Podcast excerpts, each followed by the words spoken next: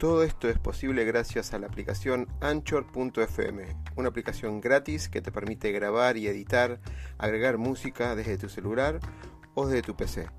Anchor nos permite distribuir además todos nuestros podcasts en todas las redes conocidas de música y podcast como Spotify, Apple, Google, entre otros.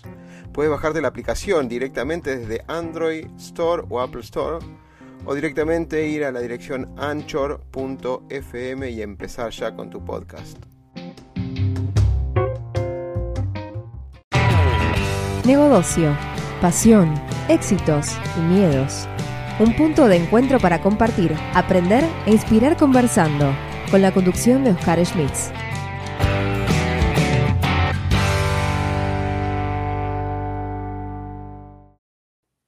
Bueno, bienvenidos a otra excelente entrevista. Federico, bueno, eh, nos, habíamos conocido en algunas jornadas, obviamente disruptiva, porque es su lado, digamos, más de innovador. Más que innovador, estuvo en un montón de lados. Espero que nos pueda resumir un poquito todo, pero hoy la, sorpresa es esta 7R que tiene un montón de temas, sobre todo la transformación digital que nos hablan de 3 millones de cosas. Federico, Bienvenido. A ver si podemos romper el hielo con esto de transformación digital, usan para todo, ¿no? Sí, sí, sí. Hola, bueno, buenos días. Eh, Oscar, gracias por, la invitación. Está por ahí, eh, un gusto estar acá compartiendo con, todos acá los, oyentes, con todas las personas de, la transformación digital, un tema, innovación, dos temas que me, que me encantan, me apasionan, ¿no? Oh, genial. Federico, muchas, muchas personas te conocen de IDC en su momento, cuando dabas esas extraordinarias charlas, por lo menos tengo mucha referencia ahí, que venías con esos datos que te, digamos, te iluminaban el horizonte, ¿para dónde, vamos, ¿para dónde vamos, no? Quisiera haber visto la cara de todos los analistas en el 2020, que alumbraron una cosa y cambió completamente, pero vos venís de ahí, pero contanos un poquito cuál es tu background eh, académico y tu, background profesional, hoy por hoy. Perfecto, sí, eh, bueno, mi yo soy ingeniero de sistemas y de hecho el tema de computación, tecnología, pues estuvo siempre en mi vida. De hecho, aprendí a programar desde que tenía ocho años. O sea, ya obviamente pues con, con computadoras pues ya bien, bien antiguos, digamos.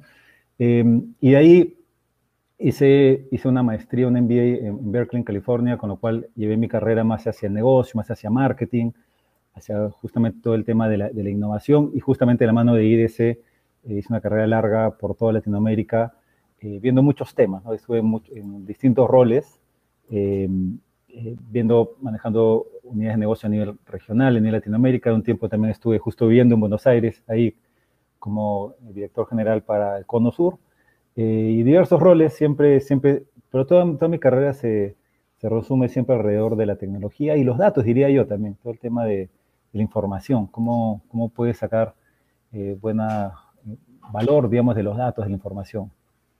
Qué, interesante lo de la, si bien es algo también tan repetido con la transformación digital, la cuarta revolución industrial obliga a modelar los negocios en base a los datos, ¿no? Esta abundancia de datos que tenemos que no sabemos por dónde empezar, pero son fundamentales para tomar decisiones. Pero antes, para romper el hielo, primero a los que me están mandando mensajes, ¿por qué no les mandé, se lo mandé dos horas antes? Bueno, suscríbanse al canal, ahí tienen para suscribirse y le aparece automáticamente cuando sale una entrevista.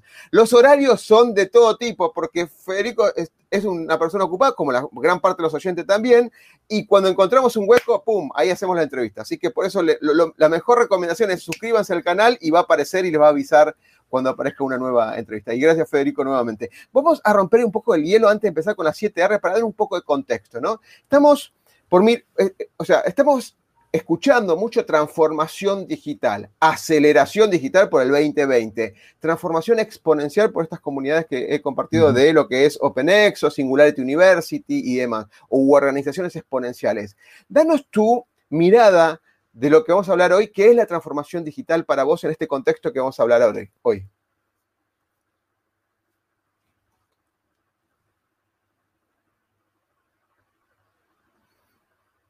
Ahí se fue un poquito. Sí, Ahí te habías, te ido. No, te, preguntaba un poco cuál es la definición que vos le querés dar a la transformación digital para lo que vamos a hablar hoy.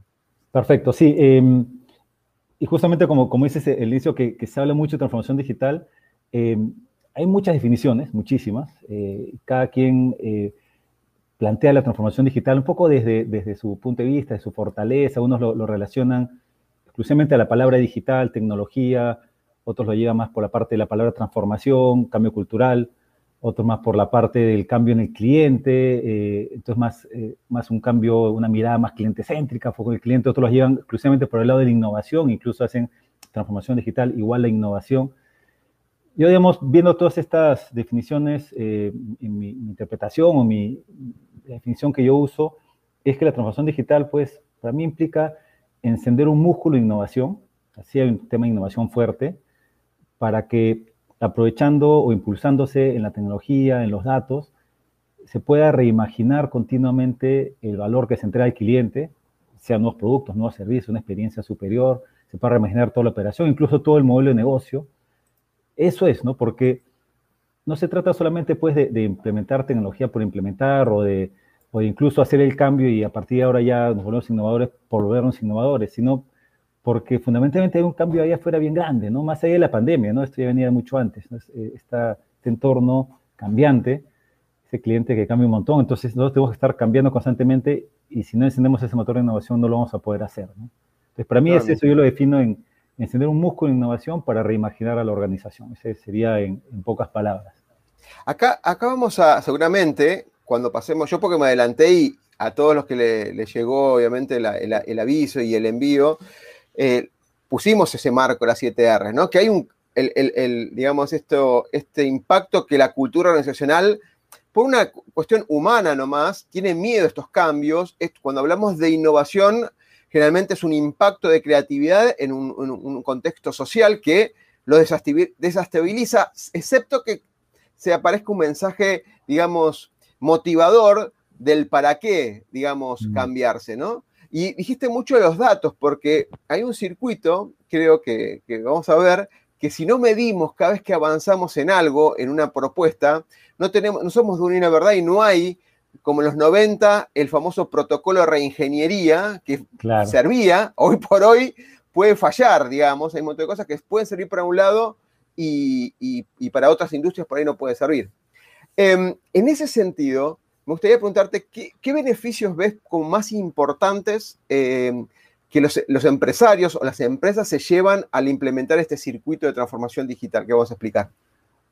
Yo creo que lo principal es adaptarse a los cambios como, como idea general, eso transformado en beneficios de negocios que puede traducirse pues en retener a los clientes, capturar nuevos clientes, entrar a nuevos, mercados, evidentemente eso implica vender más, eh, reducir costos, todo esto tiene un impacto directo en el, negocio, ¿no?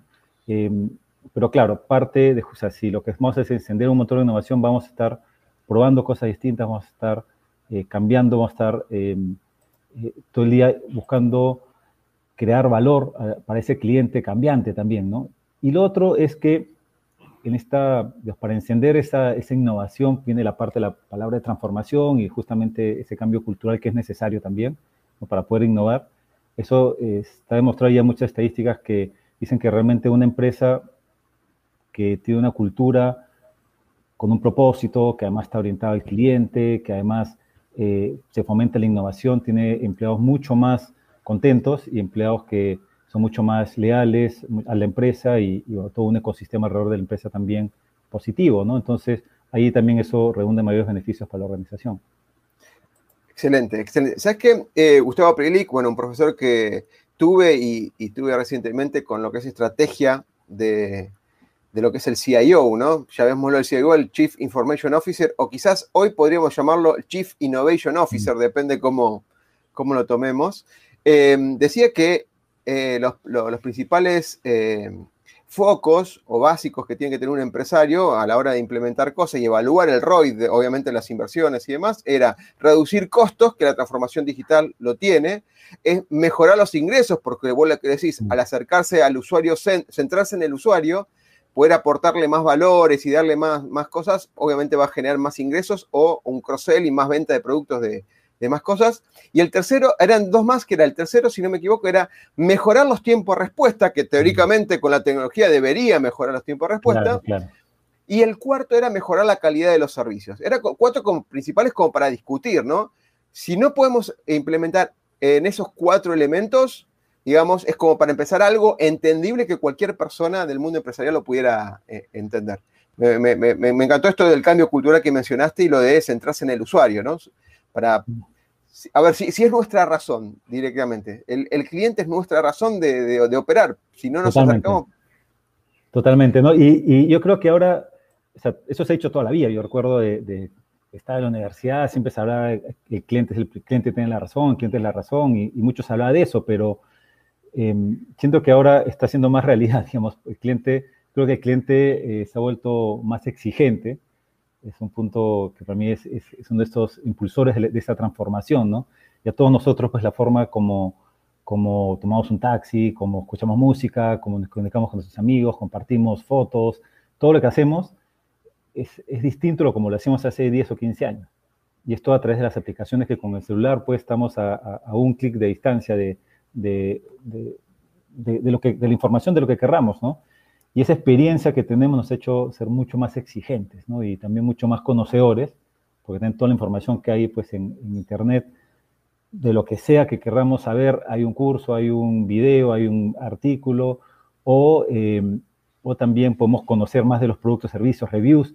Entonces, el cliente tiene mucho más poder que hace 10 o 15 años. E incluso a través de las redes sociales, pues hay un infinidad de casos en todos los países, pues de empresas que han hasta quebrado por, una pelea con un cliente. Entonces, ese, si bien se hablaba hace años el cliente de la razón, no era tanto en la práctica. Algunas empresas sí, por supuesto, pero en la generalidad no tanto. Hoy en día el cliente tiene mucho más poder y, eso implica el cambio y las empresas tienen que deberse a sus clientes más allá de la frase, ¿no? Y a realmente hacerlo. Acordamos hace un poco, en otra entrevista con un director de marketing digital, dijimos que la evolución fue el cliente siempre tiene la razón, tipo 90 para atrás. Después es el cliente es nuestra razón alrededor del 2000 y monedas.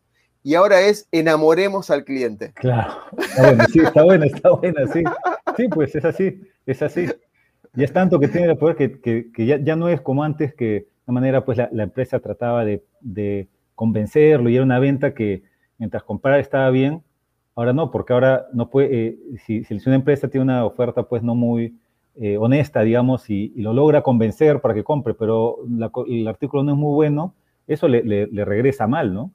En críticas negativas, o sea, realmente ahora se trata de que el cliente realmente quiera y que tenga un buen servicio y que se enamore y que además pues este, te recomiende, de eso se trata como un enamoramiento. Déjame compartir ahora, ahora sí, lo que es eh, uno de los, el primero, el primer slide. A ver, déjame, lo voy a poner en primer pantalla, te voy a sacar de plano, pero se te va a escuchar la voz. Estamos ahí abajito, a ver, para que no, yo quiero sacar un segundo, porque si no, a ver.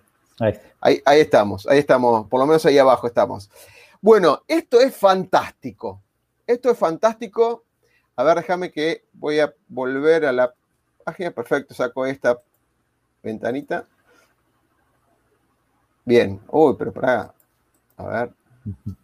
Ahí estamos. Tenemos tres. Interesantísimos. Interesantísimos. Ahí está. Vamos por partes. Vos, yo, ¿se ve la manito cuando yo lo hago acá? Sí, ¿no? ¿Se llega a ver en la pantalla? Ah, genial. Yo porque tengo dos, tres pantallas acá y estoy haciendo malabares. Bueno, es todo tuyo, Federico. Em, empecemos por reconoce, supongo. Sí, eh, arranca de ahí. Sí, este es un, marco de trabajo que, lo, que lo pensé para tratar de guiar a, las organizaciones en, cuáles son esos pasos a nivel conceptual, ¿no? De, que deben hacer para, para embarcarse en un proyecto de transformación digital. Número uno es reconocer que es importante y reconocer que no es algo simple, es algo que debe ser dirigido incluso desde la cabeza. Hablamos de transformación, hablamos de un cambio queremos que sea un cambio cultural, no basta con que el gerente de sistemas, el CIO o alguien lo quiera, o, menos incluso alguien de una unidad que quiera impulsarlo, tiene que ir de la cabeza y la cabeza tiene que reconocer que es un cambio fuerte, ¿no? Ese es número uno, ¿no? De ahí parte todo. Después, una vez que tú dices, ya, ok, ya, ya lo quiero hacer y sé que no es una palabra, simplemente es algo que, que lo quiero hacer, viene la parte de redescubrir, que es volver a descubrir, redescubrir a ese cliente que cambió, porque en un momento lo hemos conocido, ¿no? Si somos una empresa mediana, grande, es porque en algún momento hemos crecido, hemos llegado a ese tamaño porque hemos tenido una oferta que los clientes han querido. Entonces, tenemos que volver a descubrir cómo cambió ese cliente en esos últimos 10, 15 años, qué es lo que quiere, cuáles son sus necesidades, o incluso cuáles son esos otros clientes que de repente no estoy atendiendo ahora, pero podría eventualmente atender, descubrir que, ese cliente, descubrir el entorno, qué tecnologías hay afuera, qué competidores hay, qué potenciales competidores pueden haber, qué están haciendo empresas similares a la, nuestra en nuestro país, en la región, en el mundo. Tener descubriendo estas capacidades, tenemos las capacidades digitales correctas, tenemos las capacidades de, la, como organización para abrazar pues este mundo de la agilidad, este mundo de la innovación, y cuánto ha avanzado la, tecnología, qué tecnologías nuevas he dejado pasar, cómo está mi entorno también, mi, situación, mis capacidades digitales también, ¿no? Entonces, redescubrir es importantísimo porque es con la mirada hacia adentro, ¿dónde estoy, no? Y ahí, eh, antes de redefinir, acá creo que eh, los dos primeros que mencionaste son una barrera muy importante a la hora de que los empresarios llamen, porque a veces los empresarios o los que manejan la estrategia no están muy, muy ligados, asociados con las nuevas tecnologías, o bien qué metodologías o qué combinaciones de estas se pueden utilizar. Con lo cual, creo que el, reconocer, fíjate si Blockbuster hubiera reconocido que Netflix iba a ser algo, si Kodak hubiera reconocido que Sony o Instagram iba a ser competidor. No lo reconocieron porque estaban muy estructurados a una cultura empresarial tradicional o solamente ver o lo poderoso que eran o lo poderoso que podrían llegar a ser desde los conceptos malos que no sirven hoy por hoy. El 2020 deformó todo esto, entonces hay un reconocimiento. ¿Qué, ocurre acá en este reconocimiento? ¿Por qué te llaman más? Eh, es porque yo me, me, huele esto, voy a dar una respuesta anticipada a la pregunta, me huele más que te llaman porque están perdiendo plata, no pueden conseguir los clientes, pero no reconocen todavía de que tienen que cambiar. Em, lo, que tiene es que el, lo, que hay es que, un segundo, lo que, lo, que tiene es que tú tienes que reconocer que es importante y que tienes que cambiar. eso es clave, ¿no? Puede ser que de repente, en, ese, en, ese, momento incluso aún no has visto quién es el que te puede irrumpir, quizás no has visto, pero sabes que, algo tienes que hacer.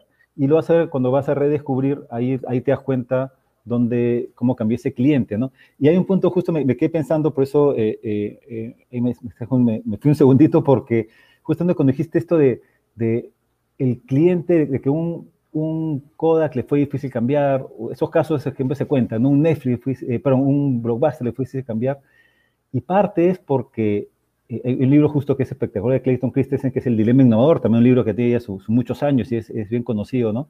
Pero él plantea un tema que me parece fundamental, ¿no? Que es las empresas se deben a sus clientes y por eso les es difícil cambiar e innovar, porque se deben a sus clientes como ellos los entienden y a los clientes principales a los cuales están ellos eh, eh, abocados en, atenderlos y además acostumbrados a un, a un, ingreso que viene de esos clientes. Entonces es difícil ver la innovación, es difícil ver cómo los nuevos clientes o esos se quedan pues en las empresas que son, por ejemplo, B2B, atienden pues a los grandes bancos, a 4, 5, 6, 20 empresas que son las cuales están enfocados, pero dejan de atender al resto y ahí pierden, ¿no? Entonces muchas veces justamente tienes que redescubrir qué, qué ha cambiado en el resto de clientes, no solamente en esos 5 o 10 clientes que te han de comer hoy, porque justamente como en, en el día se plantea, cuando viene la tecnología disruptiva, te, y en ese caso un cambio de modelo de negocio por un competidor, te saca de mercado fácilmente, ¿no? No la viste venir. Ahora, en, redescubrir que vos dijiste, obviamente, entender esto los nuevos clientes, los entornos. ¿Qué crees?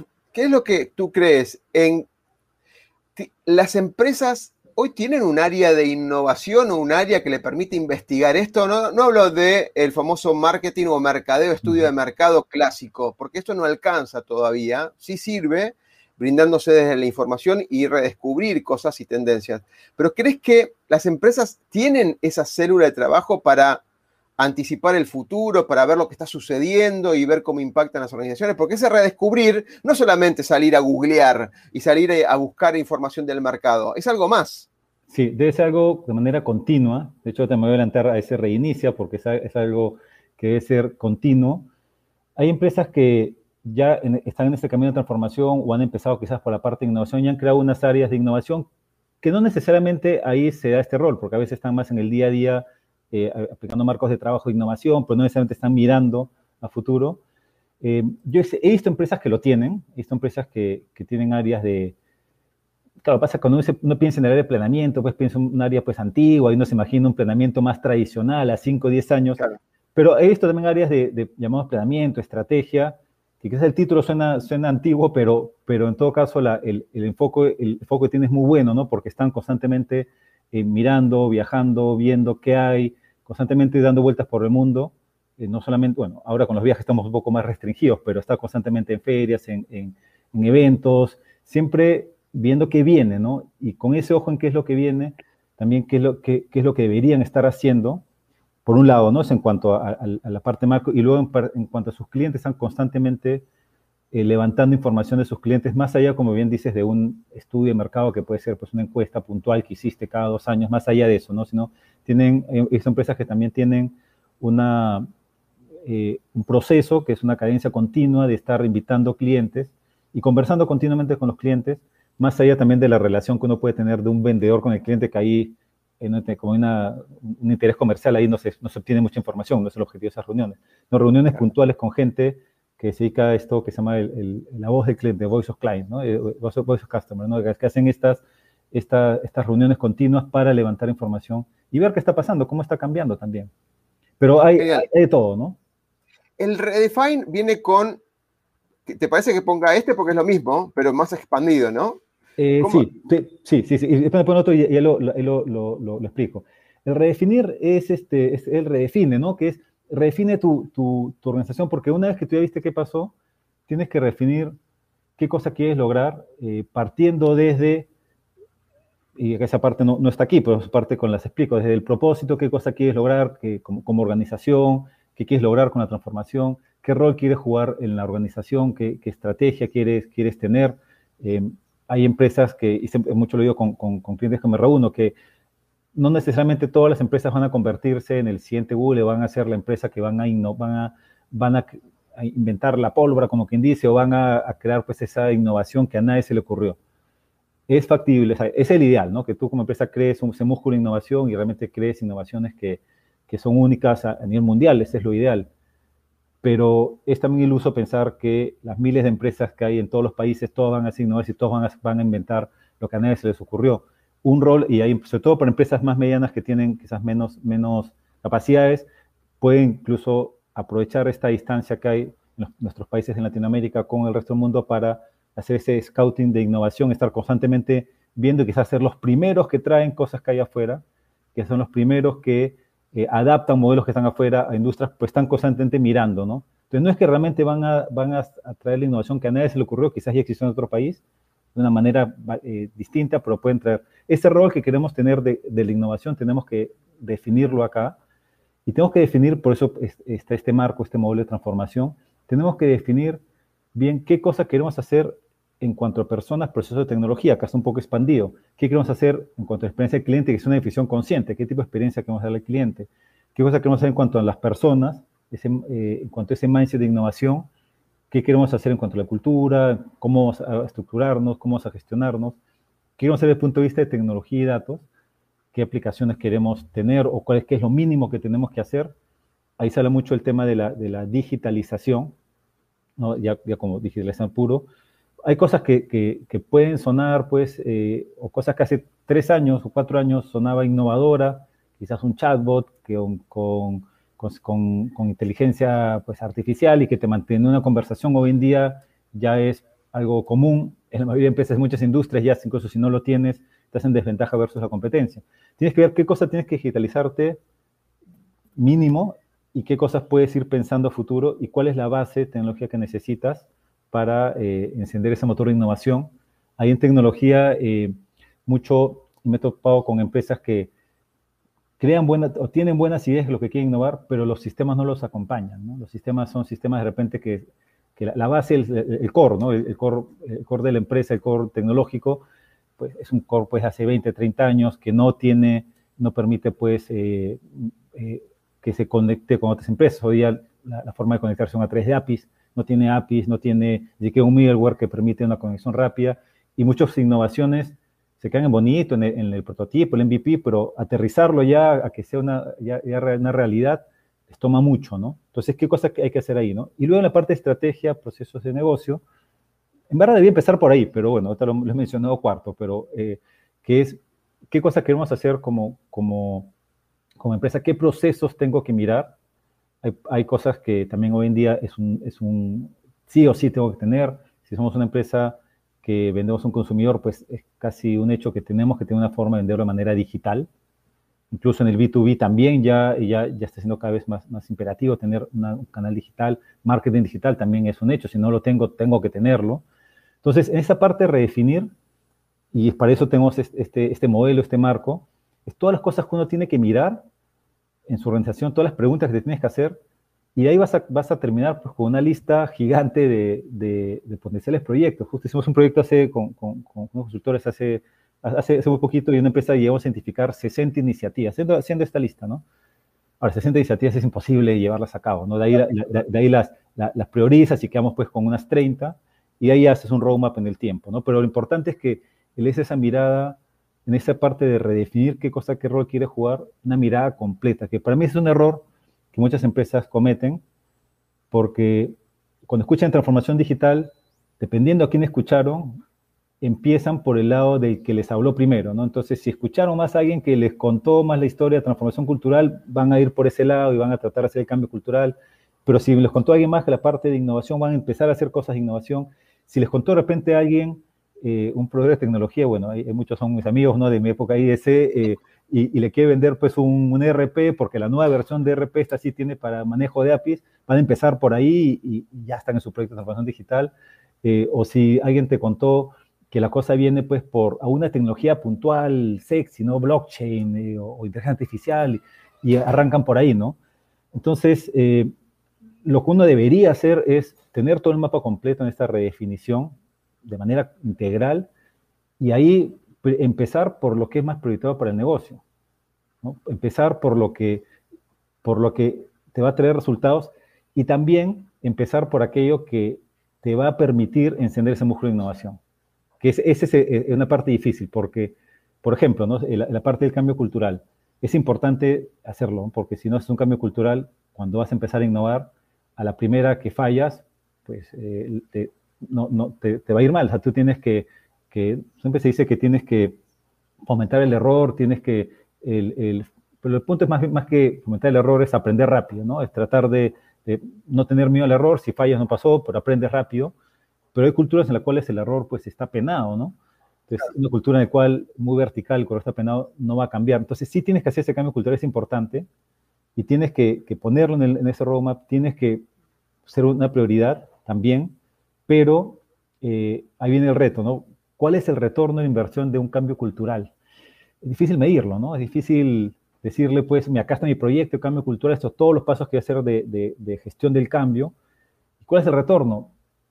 ¿Cómo, ¿Cómo, lo mides? No, no, no, es difícil, ¿no? Entonces, pero tienes que tenerlo en esta parte de, de redefinición, esa mirada completa, ¿no? De, de, la organización. Pues para mí este es el paso eh, clave para que se dé la transformación, ¿no? Este, este core que marcaste, y creo que empezaste muy bien por la parte de experiencia del cliente, por más que pareciera que no, pero para mí es fundamental que empieces por la capa de arriba. Esto es fundamental.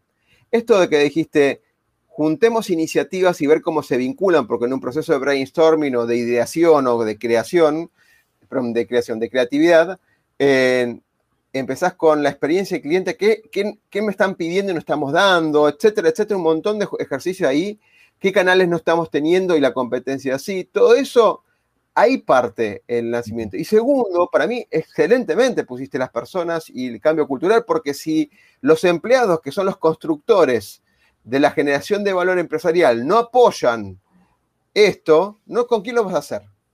Si es tu gente, es tu equipo.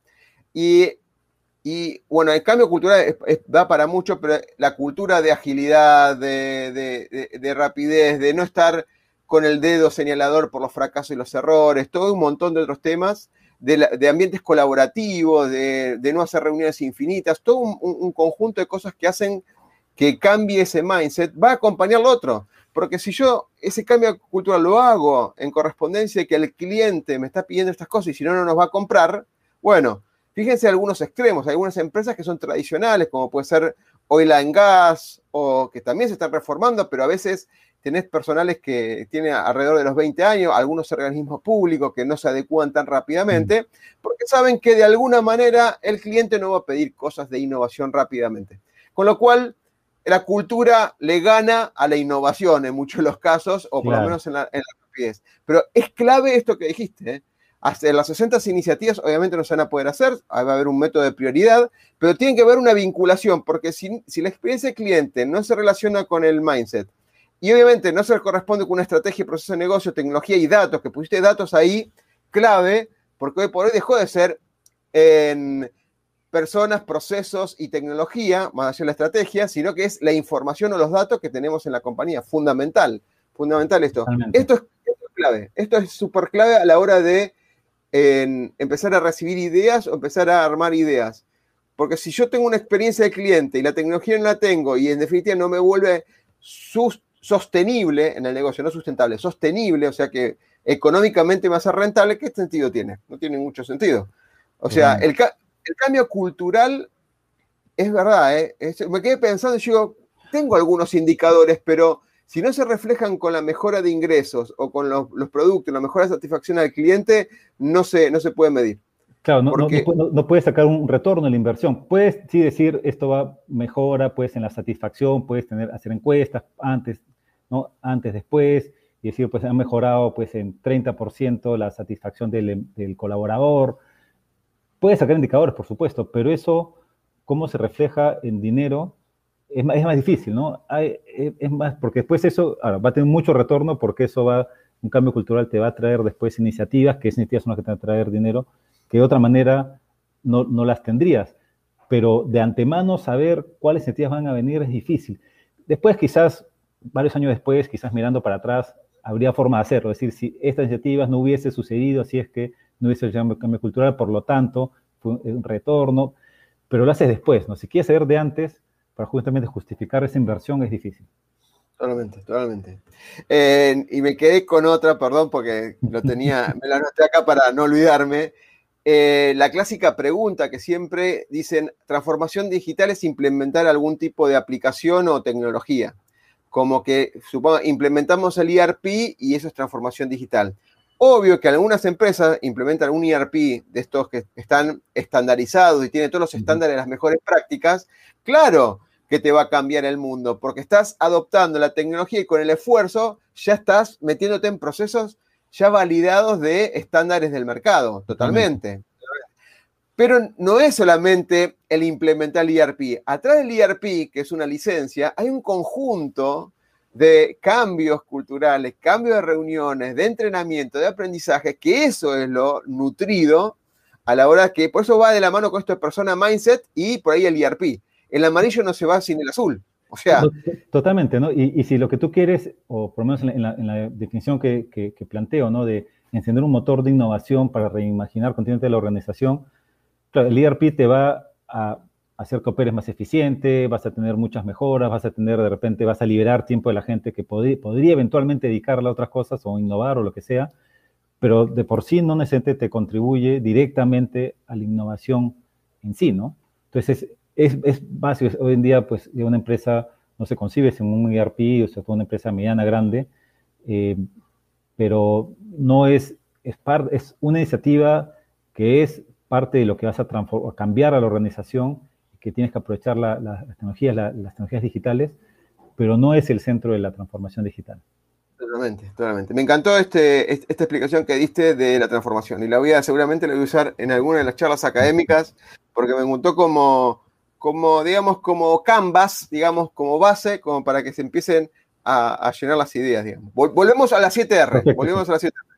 Entonces quedamos en Redefine, que era esto, y ahora reenciende la innovación. Sí, acá el punto es, justamente tienes que encender ese músculo de innovación, ¿no? Porque en la redefinición es como el plan, ¿no? Haces el plan, tienes que ver todas las iniciativas, haces tu hoja de ruta, pero ya en reencender la innovación es que ya empiezas ahora sí a hacer los cambios, ¿no? Y eso tiene que ver con todos los cambios que tienes que hacer para que como organización puedas innovar. Desde el punto de vista de, cliente, cambiar ese chip, esa mentalidad para que te enfoques realmente en el cliente, ese enfoque cliente céntrico, que tengas esos procesos de insight, estar constantemente escuchando al cliente, que no sea una, una vez que fuiste a hablar con él a ver qué cambió, sino que realmente crees una cultura que con cierta cadencia vayas y levantes información. Punto de vista de, planificación, que es una planificación distinta, que uses métricas distintas. Hoy en día eh, se habla mucho de los OKRs, eso lo, se inventó en Intel en los 70, o lo adoptó y hoy día ya, se está con una mejor práctica de definición de objetivos.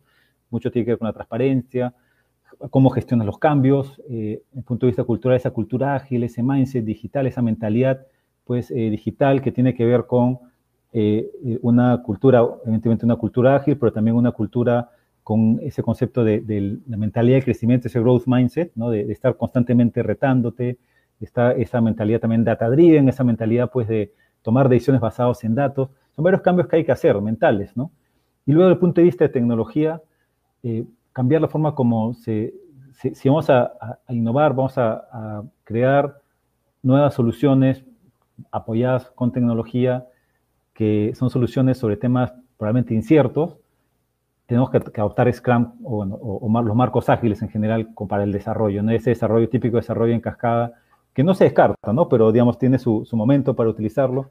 Para proyectos más inciertos debe ser más Scrum, ¿no? adaptar DevOps, poner un middleware que, que, tu, que tu core pues, se contacte, pues, o que tenga la opción de usar API, y si no, bueno, usar justamente ese, ese middleware. Extender esas capacidades, ¿no? O sea, todo lo que, lo que he hablado ahorita son de, por sí varios cambios, varias iniciativas, varios ajustes que hay que hacer, que todo eso tiene que ver con dejar una organización lista para que tenga, eh, innove constantemente, que es el siguiente paso. ¿no? E, son los, los, cambios que hay que hacer, es reencender la innovación. ¿no? Pero realmente... una, una, consulta sobre resultados rápidos. ¿A qué te referís? Sí, eh, sí justo, justo lo que queda un momentito. Y lo pongo ahí, si, si, si se ve bien en, la, en el gráfico, es como se está saltando el paso de reencender la innovación. Ah, okay. Porque, ¿qué pasa? Porque reencender la innovación y todos esos cambios que he dicho, ese cambio cultural, ese, el, el de repente eh, poner pues, un middleware para que las innovaciones pues, puedan, puedan conversar con, con, el core del negocio, ese, esa, esa eh, habilitar herramientas para tomar decisiones basadas en datos, cambiar las formas métricas, toma tiempo. Hay empresas que este cambio, ese reencender la innovación, le toma hasta cinco años. Eh, hay, otros tres años, o sea, toma tiempo. ¿no? Entonces, uno no va a ir a, plantear una transformación digital y, sea el gente general hacia, hacia el directorio, ¿no? O el board, o, alguien dentro tratando de convencer a gente general y decir, vamos a cambiar y acá tres años, ahí recién vamos a empezar a, ver cambios fuertes. Ya sabes por qué puerta y, con qué tono te van a votar cuando, si planteas un resultado tan lejos, ¿no? Entonces, por eso planteo los resultados rápidos, que son esos quick wins, ¿no? Que, que son, ¿qué proyectos con lo que tengo ahora lo puedo hacer ya? Hay muchas cosas y muchos de esos van a ser de digitalización. Muchos van a ser temas de digitalización básica, de repente ya puedo ir cambiando, dependiendo de las prioridades que tenga de la organización, ¿no? Yo puedo ir eh, instalando, por ejemplo, si, si, si, tengo, si no tenía un e-commerce y, no, y, me voy hacia empresas, no tengo una forma de venta digital, no tengo que esperar pues, a, crear un músculo de innovación para de ahí recién hacer un e-commerce. Ya lo puedo empezar hoy, ¿no? Son cosas que, que ya hoy en día puedo arrancar sin esperar a encender ese músculo de innovación. Entonces, la idea es, manejarlo en paralelo, ¿no? Por un lado vas haciendo esas iniciativas que tienen que ver con el cambio cultural, con ese eh, cambio incluso tecnológico, cambio eh, de, procesos, de prácticas, y en paralelo ya vas implementando eh, algunas iniciativas que te van a dar los resultados hoy, ¿no? En tres meses, en cinco meses, en seis meses, ¿no? De repente, una que, que, que, también, que hace tres años es innovador, hoy en día ya está empezando a adoptar bastante, por soltar una, ¿no? RPA, ¿no? hay el, el Robot Process Automation, ¿no? Son, son proyectos cortitos, hay procesos que ya se sabe que, te ahorran tiempo, no tienes pues que esperar a encender ese motor para ya saber que lo puedes hacer ahora, ¿no? Puedes de repente agarrar un proyectito ahí rápido, en tres meses ya ahorraste costos y eso te da eh, la gasolina, digamos, te da el, combustible para seguir en este proyecto de transformación digital, que es un proyecto de largo aliento, ¿no? Entonces, por eso es que los pongo en paralelo, ¿no? Totalmente. Sí, eh, eso tiene mucho que ver con lo que vos decís en la parte de agilidad que mencionaste, ¿no? Esta cultura ágil. Si detectás pequeñas modificaciones, más allá que por ahí más adelante se tengan que volver a reestructurar, quizás, porque estás haciendo algo más amplio, es foco. ¿Dónde podemos ganar los famosos quick wins? En tal lugar. Está bien, aboquemos a eso. Porque eso seguramente ya vas a ganar. En el, pensamiento de proyectos a un año, dos años, para tener resultados al año, dos años, no existen más. Totalmente de acuerdo. Totalmente de acuerdo. Hay que tener los OKR eh, con iniciativas y esas iniciativas medibles para que no queden al, digamos, al azar las contribuciones. O sea, si logramos esto es porque más o menos medimos que vamos a mejorar otra cosa. Lo RPA del proceso, eh, he entrevistado hace poquito también una, empresa donde se dedica a la parte de eh, conciliaciones y procesos de conciliaciones entre operativo y contable, que lleva muchas horas, pero a, través de inteligencia artificial y leyendo inteligencia artificial no es muy sofisticada, simplemente mapeos, macheos entre operativo y contable, le ahorraba un montón de tiempo y esa persona puede estar haciendo otras cosas más inteligentes a la hora de, de su trabajo, digamos. Totalmente de acuerdo eso, muy, interesante. Bueno, ahora, ahora pasamos a Reimagina, ¿no? Continuamente. ¿Qué, ¿Qué, le Una vez que tú ya tienes encendido tu, este motor de innovación, eh, lo que tienes que hacer pues es pasearte por todo están buscando esas oportunidades de mejora, ¿no? Que pueden ser estos famosos viajes del cliente, mapeas los viajes que hay y, vas viendo uno por uno cómo vas mejorando esa experiencia del cliente, eh, pensando en nuevos productos y servicios. El cliente externo e interno, ¿no? También el cliente interno en el sentido de procesos dentro de la organización que pueden ser replanteados, ya no necesariamente con la mirada de la reingeniería, justo me quedé con la reingeniería que dijiste al inicio de la, entrevista, que en los 90 no se habla mucho de reingeniería, pero la reingeniería de los procesos que se replanteaban usando reingeniería, el foco estaba en eliminar el desperdicio, el foco estaba en la eficiencia. Ahora, si esa eficiencia pasaba por dejarle tarea al cliente, no pasaba nada porque tu tiempo eh, eh, bajaba, ¿no? Y estabas bien, tú te felicitabas y te, y te, abrazabas de que habías bajado el tiempo, pero nadie le preguntó al cliente, ¿no? Lo que pasa en muchos bancos, que te, hacen, te hacían, ya, ya, cambiaron, ¿no? Pues te hacían llenar un montón de, de, papelitos para, para eh, hacer un depósito, para retirar dinero, porque tenías que, te habían trasladado parte del proceso a ti y no importaba, habías reducido el tiempo, ¿no? Hoy en día la mirada es distinta, ¿no? Los procesos hay que pensarlos en el cliente, y cliente externo e interno, ¿no? Entonces, ese reimagina continuamente es estar mirando por toda la organización qué oportunidades de mejora hay. Y, oportunidades pueden ser viajes del cliente, pueden ser eh, procesos concretos internos que, no, que, sabemos que se pueden mejorar, puede ser entrar a nuevos mercados. Eh, hay, una, hay un caso que a mí me encanta, eh, se ha hablado mucho, que es un banco, se llama el banco DBS Bank, el banco DBS de, de Singapur. Es muy conocido porque han dado premios pues, al, banco digital número uno del mundo, incluso al mejor banco del mundo. Eh, es un caso bien conocido de transformación digital. Ellos después de varios años habían mapeado más de 250 viajes del cliente. Uno se imagina cuántos viajes puede haber del cliente en un banco, ¿no? Sí, hay muchos, pero 250. Claro, que hoy se han llegado hasta viajes del cliente que tienen que ver con educación financiera, con los niños. empiezan a abarcar todo y claro, después de 10 años logran mapear todos estos viajes, porque ese motorcito no para, ¿no? No para, estás constantemente, constantemente viendo qué mejoras, ¿no? Y probablemente una vez que des la vuelta a toda la organización viendo qué mejorar, vas a empezar de nuevo porque tres, cuatro años después, cuando ya diste la vuelta, hay más tecnología, hay cosas nuevas, hay otra mirada, y justamente el, tema de estos problemas complejos, eh, se usa la palabra de los problemas retorcidos, los weak problems, eh, problemas, problemas retorcidos es que no existe una solución única, ¿no? Entonces, de repente, hoy día, pues, con equipo multidisciplinario, aplicas design thinking, haces experimentación y haces una solución que es la mejor en el momento, pero no es la única. Y de repente, tres años después, se te puede ocurrir otra mejor o distinta. Y, entonces es un proceso continuo. Por eso este de reimagina continuamente es algo que, no para, ¿no? Es, ella es, un motorcito, ¿no? Que está por la organización ya de manera continua y hasta, hasta para siempre, digamos, ¿no? Porque también el cliente va a seguir cambiando, va a haber más tecnología, va a haber nuevas formas de hacer cosas. Entonces, ese ya continúa para, para siempre, digamos, ¿no? Es un poco la, idea de una empresa eh, eh, transformada digitalmente. Federico, ¿vos qué ves ahí como a futuro? Que va a haber un área de la organización, así como estaba organizaciones sin método en los 90, o como había la planificación estratégica, como la mencionaste recién.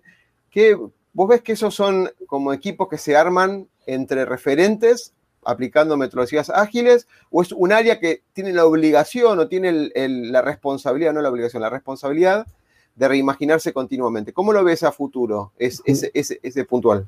te te lo cuento cómo está ahora y, hay dos miradas de, futuro. ¿no? Hoy en día muchas empresas han creado un área especial de transformación digital, algunos les han llamado innovación, en fin, pero hoy en día, y si al inicio está bien tener un área que, lo impulse y haga que esto, que la rueda empiece a girar, como quien dice. ¿no? Pero ya a futuro eh, hay dos caminos, ¿no? Un camino es el que están tomando muchas grandes organizaciones, que este, también este famoso modelo de organización de Spotify, que es el, este concepto de agilidad prestado de, Scrum, pues se lleva a toda la organización y toda la organización pues se, transforma pues en tribus, en squads y hay todo, toda una forma pues de, organizarse donde ya esta reimaginar continuo está en todos los equipos, ya no existe áreas, es una organización completamente plana, donde pues esto ya está metido y no necesitas ya alguien que lo, que lo lidera, lo más de repente una persona que, recuerda la organización, que lo mida nada más, pero ya no, ya no es un área, ¿no?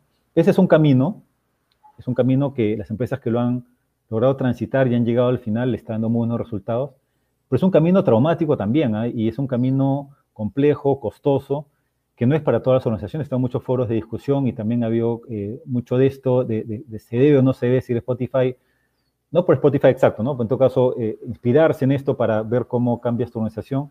Y hay pros y contras.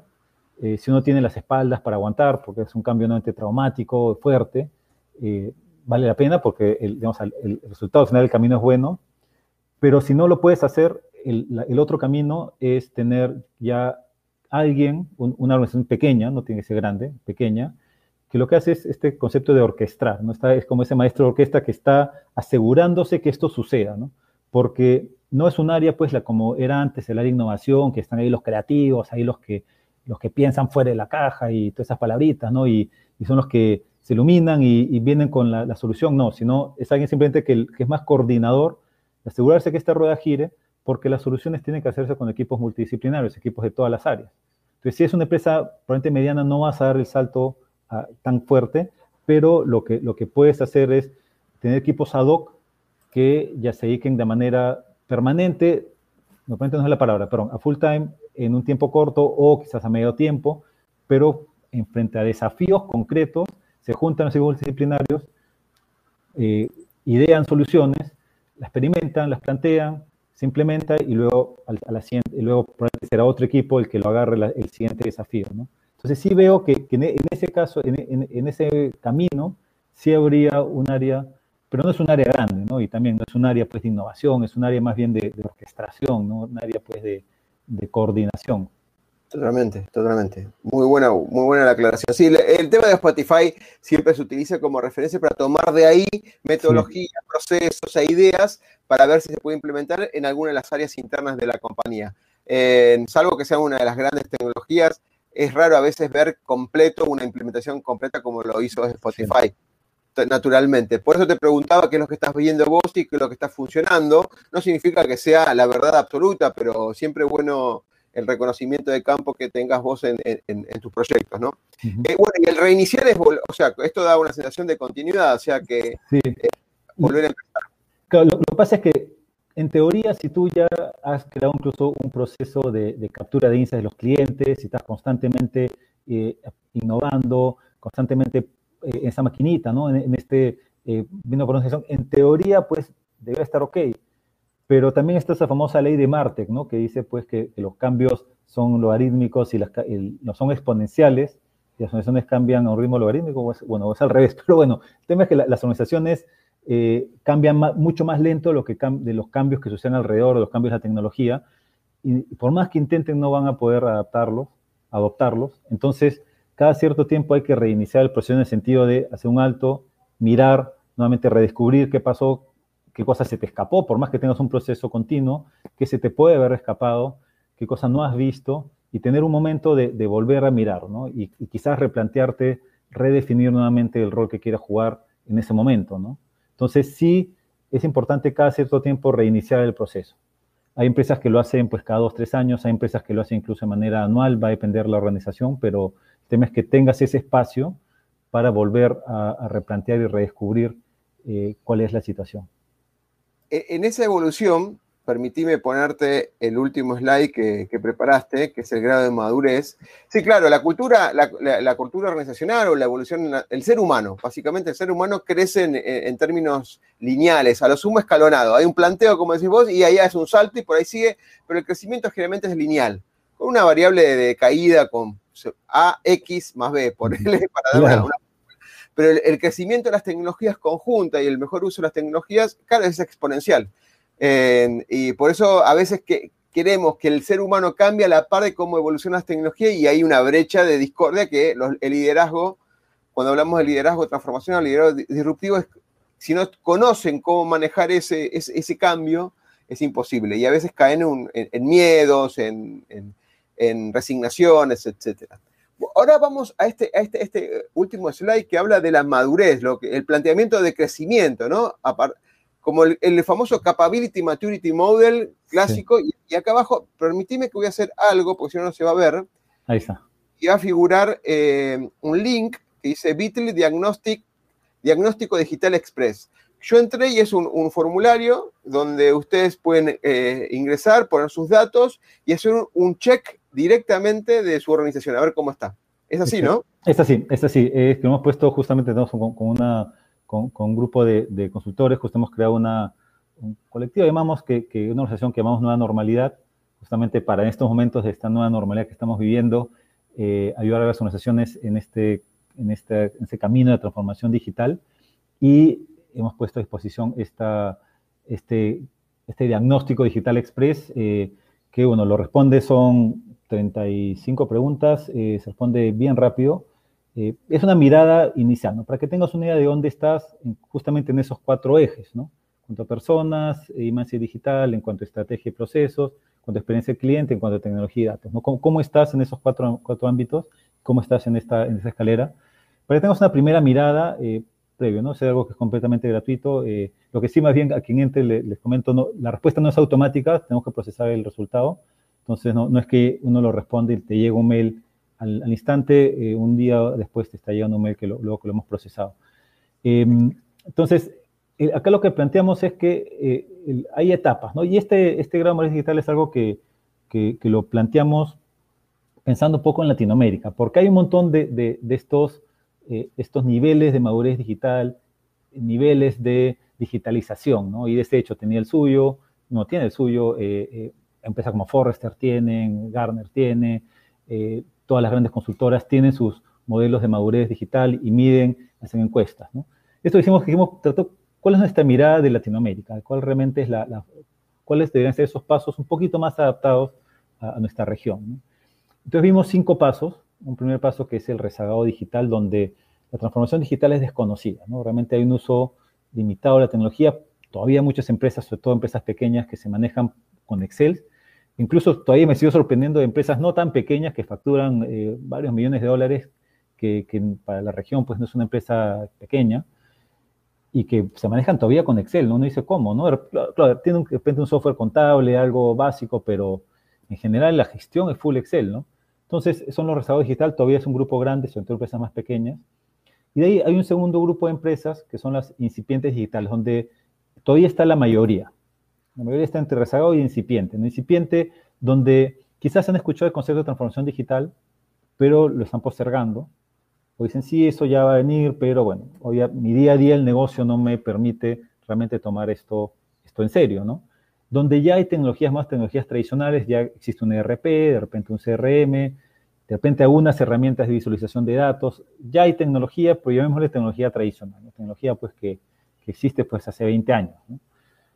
Después está el emergente digital, que es aquel que ya, ya conoce la transformación digital, ya la, empieza a, ya, la, empieza a adoptar en la organización, pero todavía sin una hoja de ruta, ¿no? Todos esos casos que te comenté hace un rato de, dependiendo a quién... como aislado, como que prueba. Pues, dependiendo de quién escuchó, de repente, pues, este, hace un proyecto para acá, otro proyecto para acá, proyectos e iniciativas aisladas, ¿no? Ya está, empieza a adoptar en esas iniciativas aisladas nuevas tecnologías, pero todavía es este emergente, está queriendo entrar a, ser un jugador interesante en el mundo digital, pero todavía sin una hoja de ruta completa, ¿no?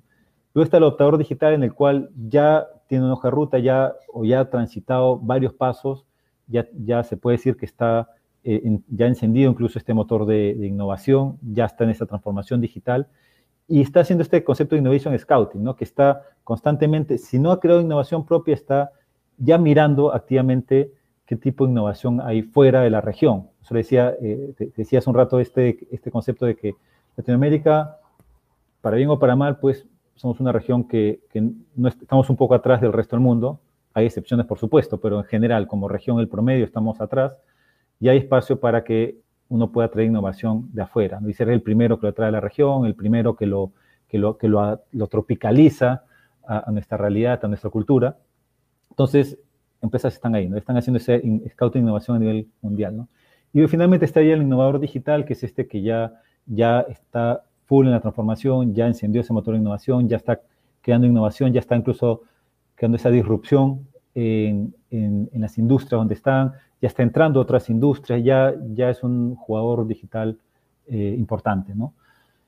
desgraciadamente esto no, no lo hemos, eh, eh, digamos, más una percepción de dónde están las empresas en Latinoamérica, no, hemos hecho una, una encuesta, digamos, masiva, estamos en eso, ¿no? Como para realmente dar cifras exactas y precisas, pero todavía eh, estimaríamos que innovador digital pues no llega en el 10%, eh, todavía adoptador digital pues será un 20%, el grueso está, el 70% está de emergente digital para, para abajo, digamos, Todavía el 70% de las organizaciones todavía está en un camino, eh, o no han empezado el camino, o lo han empezado de manera incipiente aún. Excelente, excelente. Mira, por la parte de innovación digital y transformación digital en temas disruptivos, la audiencia que nos sigue, ya hemos compartido mucho lo que se llama el exo canvas y esos atributos diferenciador, que obviamente entender los atributos son a veces sencillos entenderlos porque son elementos puntuales. A la hora de implementar, claro, a veces no tenemos implementado por ahí una capa de APIs o de interconexión con, con el mundo de la abundancia digital, cómo vamos a interconectar, ¿no? Y está la idea, sí, tenemos que sacar tal información del mercado, obtener tal información. Pero es como que surge una idea arriba, pero después para implementarla hay que construir este caminito que estás, estás mencionando. Eh, lo natural, creo que la parte emergente digital eh, es más fácil porque por ahí no, requiere tanto un compromiso organizacional completo, porque empezás con una, un área, mejorás un área y eso funciona y por ahí hay un efecto dominó por ahí. Ya el innovador digital, el extremo, requiere todos los, los siete R que estuviste mencionando durante toda la charla de hoy, fundamentar todo el camino y que tenga una cultura de participación, colaboración y, demás en todo sentido, ¿no? Que esté ya ese mindset de transformación digital metido en todos los empleados en, la organización, ¿no? A veces cuesta una empresa tradicional que ya, está, ya existe cambiarla. No lo veo difícil para las startups empezar de esa manera, no lo veo difícil porque ya empiezan con una con esa mirada transformadora. Interesante, este, este, voy, a ponerte, voy a ponernos en primer plano nomás como para... Ahí está. Eh, dejo el tema del diagnóstico acá porque es interesante que se, puedan suscribir y recibir información. Igualmente esto en, mañana vamos a poner en la descripción del video y en las redes eh, para que se puedan subir. Y bueno, son 35 preguntas, dijiste, ¿no? Sí. Y después, en base a eso, Federico, ustedes pasan feedback. Sí, justamente lo, procesamos y lo, entregamos. Nada más que lo, que dije no, no, es que se responde automáticamente eh, que uno termina y te llega un con las respuestas, no, tenemos que procesar, Google es una procesada rápida, eh, en cuestión de horas o para el día siguiente ya tienen ya la respuesta. Excelente. Bueno, Federico, tremenda, tremenda la, entrevista de hoy, la charla de hoy. Eh, creo que quedó como referencia todo esto para, para poder construir y que haya referentes que, obviamente, que te contacten en el caso de que necesiten digamos, ir paso por paso por cada una de las etapas. hay que empezar con las primeras re, digamos, y queda como el puntapié como para colorar, porque esto es una línea de metodológica, pero se notó que había muchos contribuyentes de cada una de las instancias, ¿no? Metodología, tecnologías disruptivas, ideas nuevas de negocio, entendimiento del cliente en la industria, había motos que van cross a todo esto. Totalmente, totalmente. Excelente. Bueno, Fede, eh, nos vemos la próxima ah, con alguna etapa, porque había varios temas que habíamos ah, hablado para hablar, así que nos focalizamos en este, pero tenemos otros temas más para más adelante. Por supuesto, Oscar, nuevamente gracias por, por la invitación, gusto haber estado, estado acá y nada, encantado para otro día regresar y seguir conversando esos temas que, me apasionan y son súper interesantes. Genial, muchas gracias, Fede. Gracias. Chao, chao. El miedo a equivocarnos nos inmoviliza, nos aleja del éxito. El miedo a lo nuevo nos limita, nos quita oportunidades de crecer. Pretender resultados diferentes haciendo siempre lo mismo es una locura. Aprender a ser diferentes, aprender a ser innovando, es un desafío. Nuestra pasión nos moviliza a ilimitados desafíos. Y de eso se trata Negodocio, de lograr el éxito con pasión.